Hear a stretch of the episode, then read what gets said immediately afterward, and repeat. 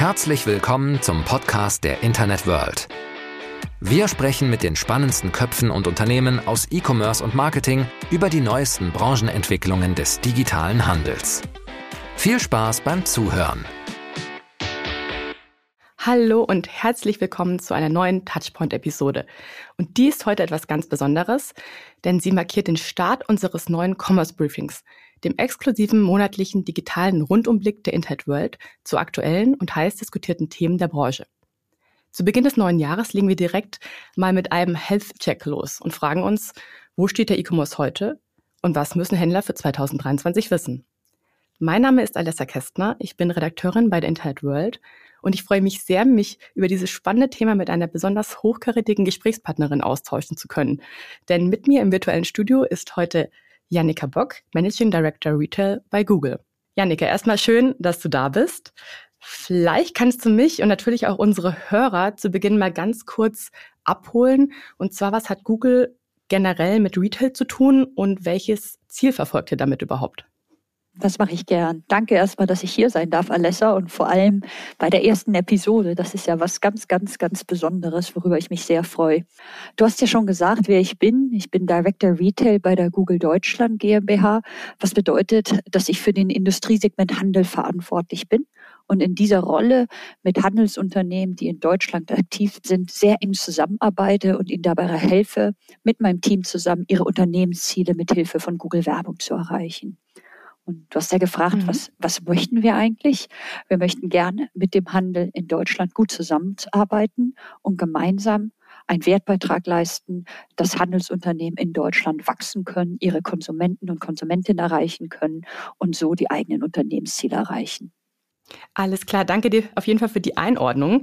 Du hast gerade Konsumenten schon angesprochen. Da würde ich gleich mal auf die Frage eingehen wollen. Ich meine, wir bekommen es alle mit. Das Verbraucherverhalten hat sich massiv verändert. Kannst du jetzt so aus Google-Sicht vielleicht erklären, wie sich das auch in der Suche niederschlägt? Also merkt ihr das?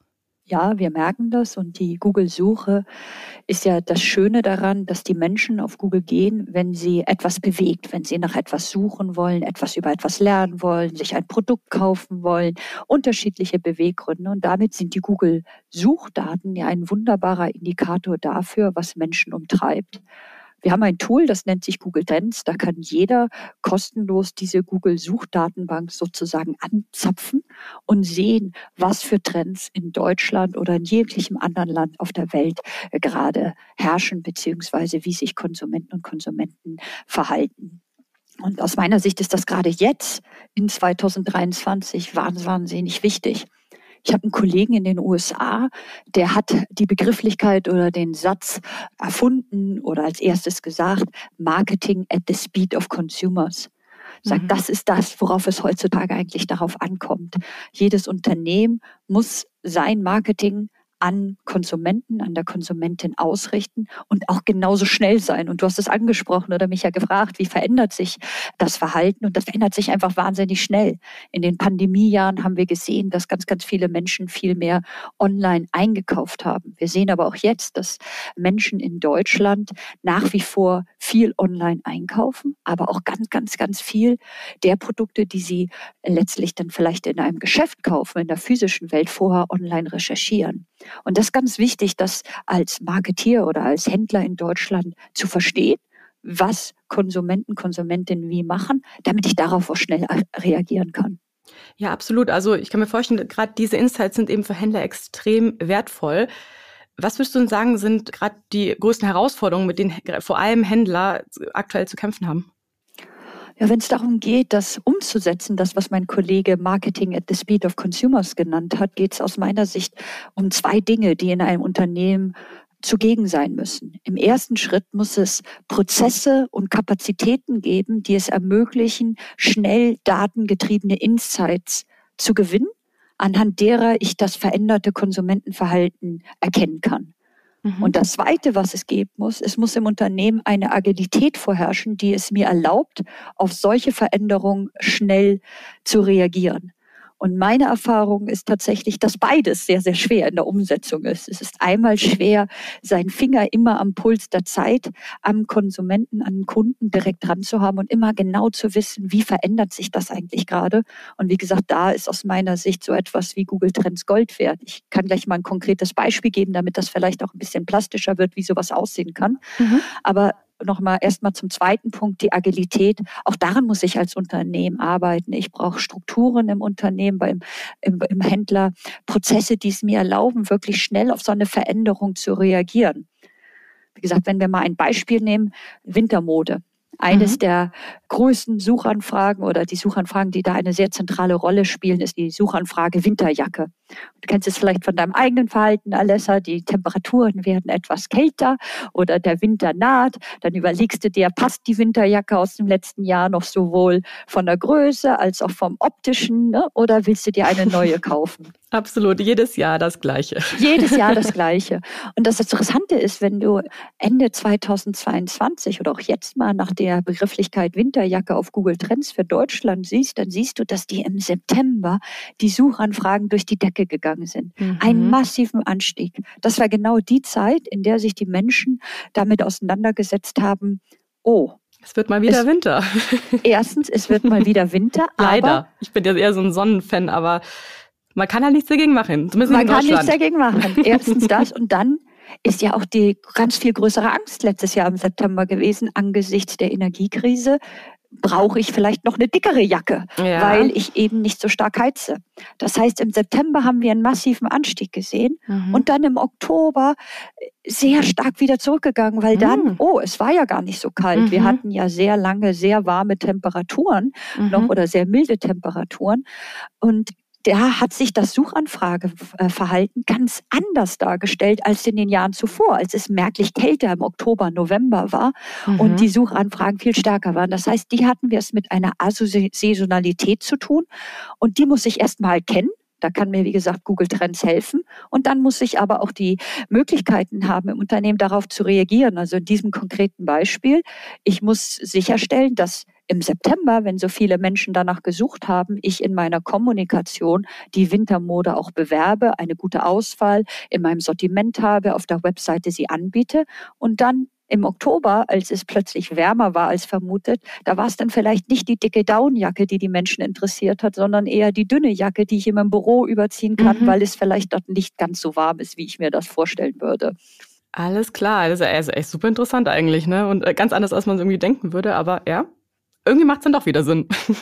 irgendwie macht Sinn und genau ja. dafür ist es da, diese Saisonalitäten mhm. zu erkennen, ganz nah dran zu bleiben. Und da kann ich wirklich nur jeden Händler ermutigen, solche Tools wie Google Trends oder vergleichbare Sachen zu nutzen, wo ich erkennen kann, was umtreibt denn eigentlich die Menschen und was ist dieses Jahr anders, diese Saison anders im Konsumentenverhalten, als ich das vielleicht gewohnt bin. Mhm, alles klar. Wir haben gerade schon über das Thema Shoppen geredet. Da würde ich jetzt auch gerne wissen, ich habe nämlich letztens gelesen und wir haben auch darüber berichtet, dass Google letztens in den USA neue Shopping-Funktionen gelauncht hat. Kannst du schon was dazu sagen, was da für den deutschen Markt in Planung ist? Na klar, also erstmal freue ich mich, Alessa, dass du das so nah verfolgt hast. Äh, Natürlich, ist mein Job. ist dein Job, äh, trotzdem äh, klasse zu sehen. Wir haben eine Veranstaltung, die nennen wir Search On. Das ist eine Veranstaltung, in der wir rund um die Suche von unseren Produktentwicklern, unseren Verantwortlichen für unsere Suche, die zeigen, woran wird denn eigentlich gearbeitet und in welche Richtung entwickelt sich die Google-Suche. Das kann ich jedem nur empfehlen, der sich dafür interessiert, für die Google-Suche. Da gibt es ganz, ganz tolle Zusammenschnitte auch auf YouTube jetzt zu sehen, wo so die Highlights dargestellt sind. Mhm. Und was aus meiner Sicht so die bei zwei großen Trends sind, was wir entwicklungsseitig sehen, ist einmal das, was wir Multisearch Search nennen, also eine Suchen, die ein, ein, ein Nutzer oder eine Nutzerin tätigt, die über unterschiedliche Themenbereiche, aber vor allem über unterschiedliche Arten des Suchens hinweggehen. Was meine ich damit? Ich kann vielleicht eine Suche tätigen, indem ich etwas reinschreibe, ganz klassisch. Ich habe eine Suchanfrage, wie zum Beispiel Winterjacke. Mhm. Ich kann aber auch mit Hilfe von Google Lens ein Foto einer einer Winterjacke machen, die ich zum Beispiel in einem Schaufenster sehe oder die eine Freundin von mir anhat. Und ich will eigentlich wissen, was ist denn das für eine Jacke? Also mhm. eine andere Art zu suchen. Und wie kann ich das in einer Konsumenten-Journey zusammenbringen und das bestmögliche Suchergebnis und die bestmögliche Sucherlebnis generieren? Das ist, was wir als Multisearch beschreiben. Das ist mhm. der eine große Trend in die Richtung, in die wir entwickeln. Der zweite ist, dass die Suche zunehmend visueller wird. Das heißt, wenn ich, bleiben wir beim Beispiel Winterjacke, wenn ich nach einem Modeprodukt suche, dann interessiert mich vielleicht weniger ein Eintrag von Worten, also links die klassische, das klassische Suchergebnis, das die Mode beschreibt, sondern ich will sie sehen, ich will sie erfahrbar machen. Oder ich bin gerade draußen unterwegs und nutze Maps, um nach einem Geschäft zu suchen, ist mir mhm. vielleicht viel mehr damit geholfen mit einer Art Augmented Reality, die mir hilft, das zu finden, was ich gerade suche, also den Weg zum Beispiel dorthin und nicht jetzt mit einer Karte nachgelebt, so wie man auf dem Stadtplan gucken kann, die klassische Routenbeschreibung, sondern auf meinem Handy visuell dargestellt, in welche Richtung ich mich bewegen muss. Das sind so die beiden großen Schwerpunkte in unserer Entwicklung, Multisearch und die visuelle Anreicherung unserer Suche. Und jetzt zu deiner Frage zurückkommen, da sind natürlich viele Sachen dabei, die auch für Händler relevant sind. Ich habe ja auch mhm. einige Beispiele schon gesagt im Modebereich.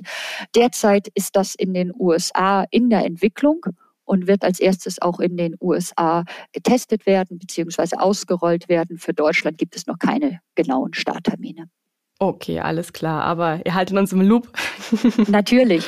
Und darf man auf jeden Fall gespannt sein, was da kommt. Klingt ja alles super spannend. Jetzt, weil du eben meintest, es gibt diverse Funktionen für Händler. Ich ja, man könnte meinen, dass auch vielleicht gerade kleine Händler manchmal auch dann ein bisschen mit euren ganzen Funktionen vielleicht überfordert sind. Was würdest du da raten? Was können die tun? Wie, wie kommen die vielleicht damit besser klar, wenn es noch nicht das Daily Business von denen jeden Tag ist? Ja, das, da hast du vollkommen recht. Und aus meiner Sicht ist der Start- und Angelpunkt für ein jedes Unternehmen erstmal ein sogenanntes Unternehmensprofil bei Google auszufüllen. Das hilft, das ist ein kostenloser Service und das erleichtert oder ermöglicht die Auffindbarkeit in der Google-Suche oder auf Maps. Beispiel, bleiben wir bei, ich suche nach der Winterjacke, wird mir vielleicht dann der dass der Jackenshop in der Hamburger Innenstadt angezeigt werden, wenn ich dort ein Geschäft habe. Mhm. Also das wäre aus meiner Sicht, wenn ich ein Händler bin, der auch in der physischen Welt agiert, der erste Startpunkt, das Unternehmensprofil auszufüllen, um gefunden zu werden.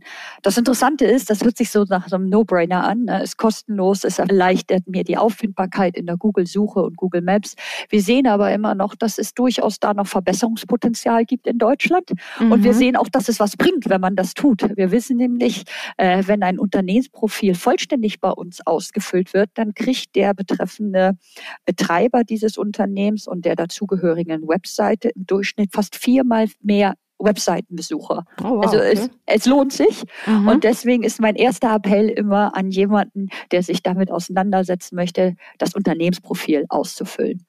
Mhm. Wenn es jetzt darum geht, man ist vielleicht schon einen Schritt weiter als Händler und hat, hat schon sein Unternehmensprofil oder ist vielleicht ein reiner E-Commercer und es gibt gar keine physische Präsenz, dann gibt es eine, eine Vielzahl an Tools, die wir zusammenstellen oder zusammengestellt haben, die man nutzen kann, je nachdem, worum es gerade geht. Ich würde jetzt mal so ein paar nennen. Und dann können wir Gerne. mal gucken, wo wir ein bisschen detaillierter drüber sprechen wollen oder oder in welche Richtung wir weiterreden wollen. Es gibt zum Beispiel sowas, das nennen wir den Local Opportunity Finder. Da kann man ganz genau sehen, okay, was kann ich denn eigentlich jetzt noch machen, um eben auch lokal, wenn ich ein physisches Geschäft habe, mehr, mehr Reichweite zu bekommen oder der Market Finder, das ist ein Tool, da kann ich gucken, in welche andere Märkte, wenn ich ein reiner E-Commercer bin zum Beispiel und versende schon in Deutschland, in welches andere Land würde es denn Sinn machen, vielleicht als zweites meine Produkte zu versenden? Mhm. Wo ist denn eigentlich das größte Potenzial gemessen an Google-Suchanfragen zum Beispiel, in welchen anderen Märkten? Oder ich habe so etwas wie Grow My Store. Da geht es darum zu schauen, okay, ich habe jetzt eine Webseite. Wie kann ich denn eigentlich die Nutzbarkeit und die Einfachheit, diese Webseite zu navigieren? Also stellen wir uns vor, ich bin Konsument, Konsumentin, komme auf die Webseite. Wie leicht ist es vom, ich entdecke ein Produkt bis ich habe das Produkt tatsächlich gekauft? Wie kann ich das denn eigentlich noch verbessern? Du siehst, Alessa, es gibt eine Vielzahl an Möglichkeiten, die dir mhm. bereitstehen. Es ist immer so ein bisschen die Frage, wo befindet sich der Händler, die Händlerin gerade und was möchte er oder sie erreichen. Und da würde ich, wie gesagt, als erste Anlaufstelle, wenn es ein physischer Händler ist, das Unternehmensprofil empfehlen und wenn es ein digitaler Händler ist oder ein rein digitaler Händler, zu überlegen, in welche Richtung möchte ich mich dann weiter eigentlich entwickeln und je nachdem dann das, das beste Angebot sozusagen wahrnehmen. Alles klar, danke dir auf jeden Fall für die Tipps. Ich glaube, die sind auf jeden Fall praktisch und wenn man sich ein bisschen mit befasst, dann sicher auch leicht umsetzbar. Während, gerade während Corona habt ihr ja auch diverse Initiativen für KMU ins Leben gerufen. Kannst du da vielleicht ein kleines Fazit von geben, wie das ankam, wie das gelaufen ist? Und ja, leider ist die Krise ja nach wie vor in auch in anderer Hinsicht, aber irgendwie immer noch ongoing. Gibt es da auch noch weiterhin Support für kleine und mittlere Unternehmen oder was habt ihr da noch in Planung? Ja, Support gibt es auf jeden Fall weiterhin. Und äh, es gibt auch weiterhin Initiativen, die wir, an denen wir uns beteiligen, die wir leiten, je, äh, unterschiedliche Konstellationen, um mhm. äh, den Mittelstand und Händler in Deutschland zu unterstützen. Die Initiative, die mir am meisten am Herz liegt, das liegt einfach daran, dass ich mit dem Handel verantwortet hatte, ist die Initiative Zukunft Handel. Die haben wir ja schon im September 2020 gestartet, unter anderem gemeinsam mit dem HDE, dem Handelsverband Deutschland, wo wir gesagt haben, das sind hier verschiedene Tools, die du nutzen kannst. Das sind Serviceangebote, die wir dir bereitstellen, um deine Digitalisierung voranzutreiben. Zielgruppe war hier primär der stationäre Handel oder der Multichannel-Handel, die ja durch die Corona-bedingten Lockdowns teilweise von einem Tag auf den nächsten digitale Strategien entwickeln mussten. Denken wir zum Beispiel an einen Kleinstunternehmer, der ein einziges Geschäft irgendwo in einer Kleinstadt in Deutschland hat und bisher nur sein physisches Geschäft hatte. Der musste von einem Tag zum nächsten sich überlegen, wie bleibe ich denn weiterhin über digitale Kanäle nicht nur mit meinen Kunden und Kundinnen weiter in Kontakt, wie kann ich auch weiterhin Umsatz generieren und verkaufen. Du hast es angesprochen, äh, Corona mag vielleicht nicht vorbei sein, aber sich im Abnehmenden hoffentlich verbinden. Aber es ist ja gleich schon wieder die nächste Krise um die Ecke gewesen. Das heißt, die Zukunft Handel gibt es weiterhin. Wir bieten weiterhin diese Unterstützung an, die ja auch umringt sind mit tollen Trainings, die bei uns in der Zukunftswerkstatt stattfinden, kostenlos, wo man sich digitale Fähigkeiten aneignen kann, damit die digitale Transformation für den deutschen Handel weitergeht. Alles klar. Stichwort Service, Serviceangebote. Ein Thema sind ja auch gerade für Händler, dass man lokale Verfügbarkeiten übers Netz abfragen kann. Das ist ja gerade für den lokalen Handel so wirklich das perfekte Asset eigentlich. Ich meine aber, dass es auch Händler noch eigentlich viel zu wenig nutzen. Was, was denkst du, woran liegt es und oder wie kann man das lösen?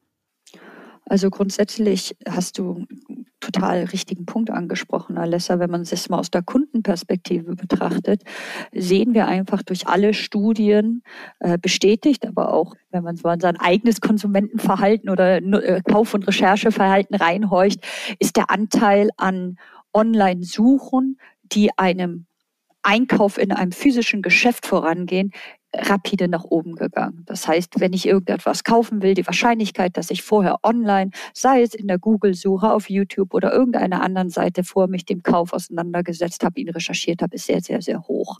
Mhm. Und du hast es gesagt, Produktverfügbarkeiten. Wenn ich ganz genau weiß, was ich jetzt eigentlich kaufen will und ich möchte es aber in einem physischen Geschäft kaufen, weil ich das Produkt sofort haben will, weil ich es vorher nochmal anfassen will, weil ich es, das Geschäft eh auf meinem Heimweg liegt, dann möchte ich aber sicher gehen, wenn ich da hinfahre oder hingehe, sehe, dass das Produkt auch wirklich da ist. Und dafür sind die äh, Warenverfügbarkeitsanzeigen online Gold wert. Mhm. Und das sehen wir auch oder bekommen wir wiedergespiegelt in, in nutzerrelevanten Statistiken, zum Beispiel, wie wahrscheinlich ist es, dass jemand dann auf eine Anzeige klickt, wenn diese Information integriert ist, die lokale Warenverfügbarkeit oder was sich mit den Abverkaufszahlen auf Kundenseite damit entwickelt. Deine These war, da ist noch Nachholbedarf, ja? Wäre sie, ja. Vielleicht kannst du es belegen oder auch nicht. also, was mich erstmal freut, fangen wir mit dem Positiven an, mich freut es, dass so viele Händler in Deutschland inzwischen auf dieses Kundenbedürfnis eingehen eingehen mhm. und auf der eigenen Webseite oder zum Beispiel in Google-Anzeigen eine lokale Warenverfügbarkeit anzeigen. Kann mhm. das noch mehr werden? Sicherlich. Kann die Qualität zuweilen noch ein bisschen besser werden? Auch sicherlich. Ja. Warum ist das schwierig? In den meisten Fällen, zumindest nach meiner Erfahrungswert, ist das Schwierige daran, dass die, die Backend-Systeme, die Warenverfügbarkeitssysteme erstmal zusammengeführt werden muss. Ich muss ja wirklich wissen, was in Filiale A, B, C tatsächlich verfügbar ist. Und mal ist das leichter für ein Unternehmen, das abzubilden, mal ist das schwieriger, ein Unternehmen abzubilden dass es irgendwann abgebildet werden muss, ist aus meiner Sicht unabdingbar. Das ist Kundenwunsch. Und dann gibt es eben zum Beispiel unsere Produktanzeigen mit lokaler Verfügbarkeit in der Google-Suche. Das sind diese kleinen Produktanzeigen mit dem Produkt, wonach du gesucht hast. Und dann wird mhm. dir zum Beispiel angezeigt, in wie viel Meter Entfernung dieses Produkt bei wem verfügbar ist. Das ist dann eine wunderbare Möglichkeit, wenn diese Daten zur Verfügung sind, das leicht digital abbilden zu lassen. Ja, nee, das klingt wirklich gut und wahrscheinlich geht da auch total die Reise hin. Aber ja, wie du sagst, es gibt noch ein paar Hemmschwellen oder ein paar Schwierigkeiten, aber ich denke mal, das lässt sich mit der Zeit auch lösen. Wir machen jetzt ja hier gerade so einen kleinen Health-Check. Zumindest ist das unser Anspruch für unser erstes Commerce-Briefing im Januar. Deswegen würde ich auch mit dir gerne ein bisschen über die Budgetplanung sprechen, also Technologie, Logistik, Marketing. Kannst du was dazu sagen, worin aktuell und auch vor allem eben künftig am meisten investiert werden wird aus ja, Händlersicht, Unternehmenssicht? Also mir liegen jetzt ja nicht die Budgetentscheidungen von Händlern in Deutschland vor. Was ich aber sehr wohl sagen kann und was ich deutlich zurückgespiegelt werden kann in ökonomischen Zeiten wie denen, in denen wir uns gerade befinden, ist das Thema Marketing-Effizienz mit Abstand das Relevanteste.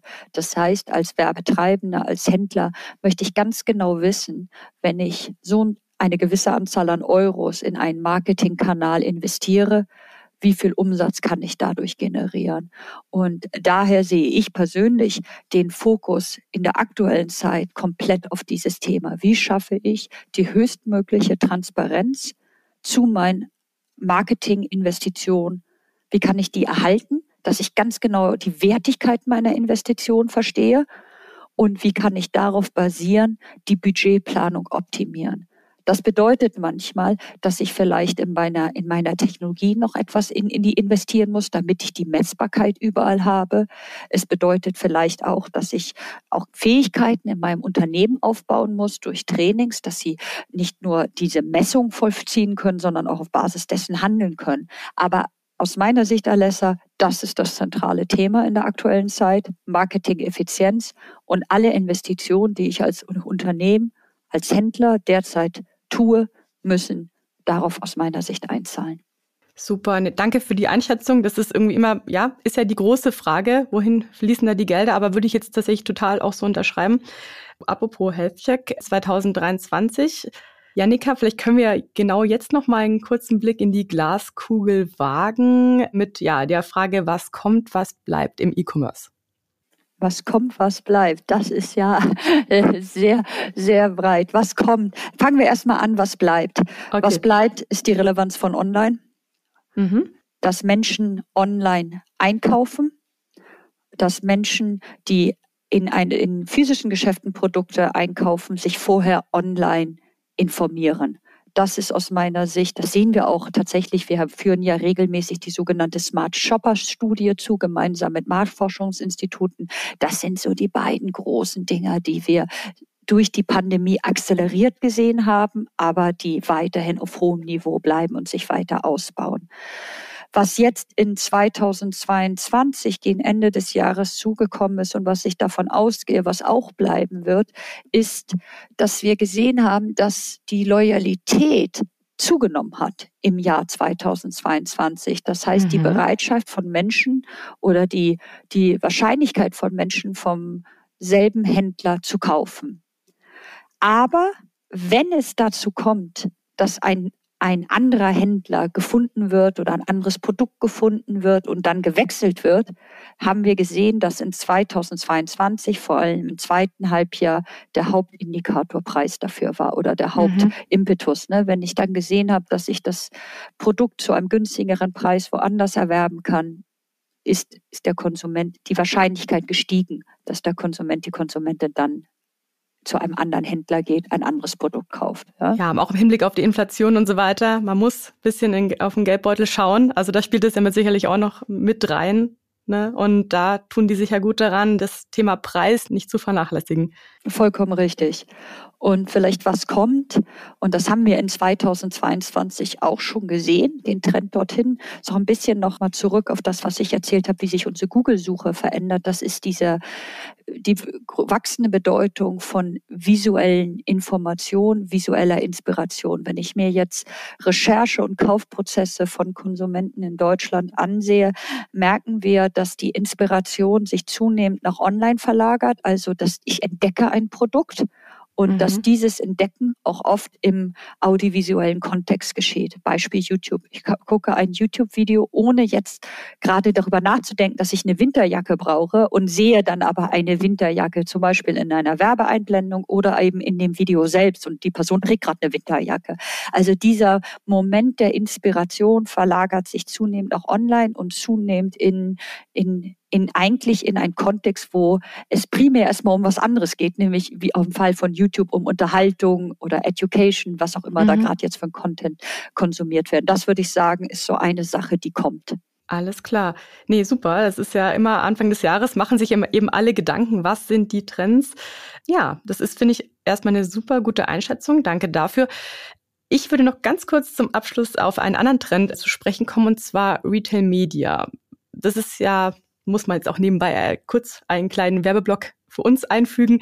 Das wird nämlich, by the way, auch das Thema des nächsten Commerce Briefings sein. Also von daher, wer sich für das Thema Retail Media interessiert, sollte da auf jeden Fall bei uns reinschauen. Und deswegen würde ich von dir gerne nochmal wissen, Jannika, zum Abschluss, wie steht Google zum Thema Retail Media? Wie wichtig wird das werden? Wie wichtig ist es schon? Ja, genau. Also erstmal bin ich auf jeden Fall dabei bei eurem nächsten Podcast und werde dort reinhören. Äh, ich freue mich damit, eine weitere Perspektive zu hören. Ja, Retail Media aus meiner Sicht ist das bestimmte Thema im Moment in der Industrie. War ja ganz, ganz deutlich 2022 auf allen Konferenzen, ob wir an die Online-Marketing Rockstars denken, an die Demexco, überall war Retail Media sehr stark im Fokus.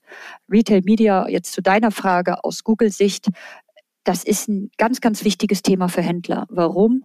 Erstens ist eine gute Möglichkeit, den eigenen Umsatz zu diversifizieren und ja durchaus eine sehr margenattraktive neuen Bereich zu erschließen.